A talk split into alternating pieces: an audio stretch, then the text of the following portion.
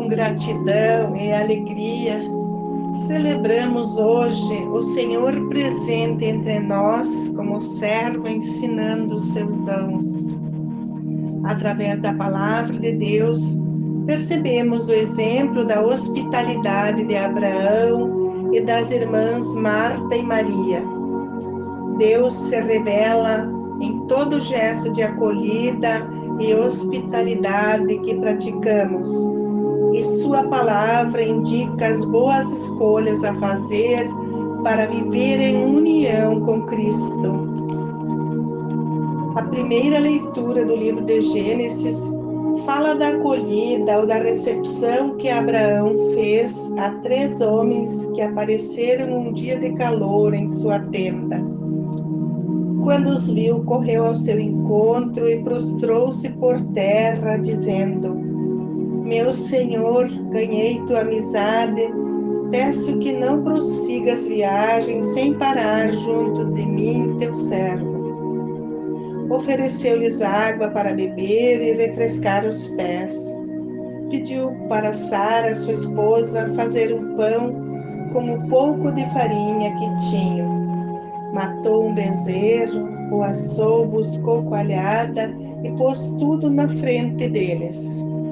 Abraão ficou de pé junto deles enquanto eles comiam. E um deles perguntou: Onde está sua esposa Sara?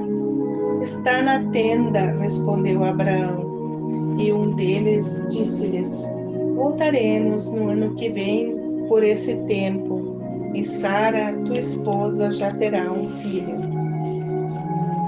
Na segunda leitura de Paulo aos Colossenses, Paulo se alegra pelos sacrifícios assumidos no anúncio do Evangelho em favor da comunidade.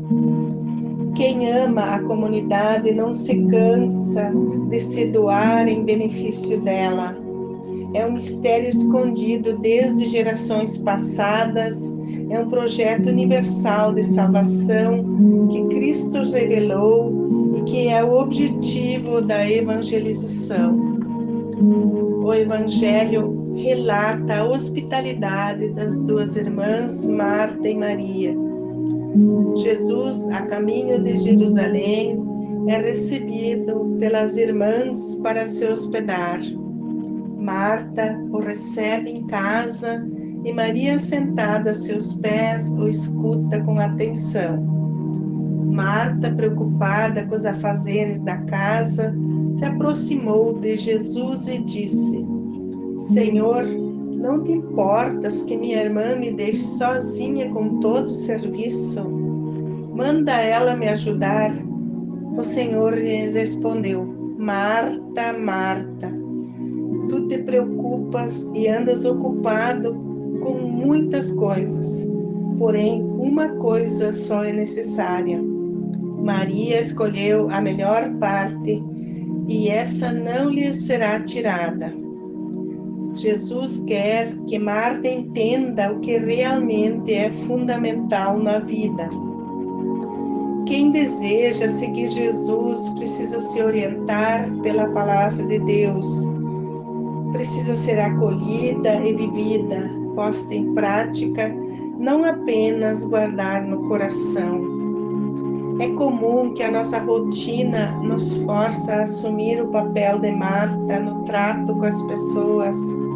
Nossa visão fica turva e faz-nos esquecer do que realmente importa. E com o passar do tempo, o sentido do acolhimento vai se esfriando e vamos assumindo uma indiferença que nos leva a enfadarmos de atender as pessoas. Mas devemos enxergar o Cristo nelas. A falta de oração, de meditação da palavra de Deus faz-nos esquecer disso. Devemos lembrar da lição de Marta que andava muito inquieta e preocupada com muitas coisas.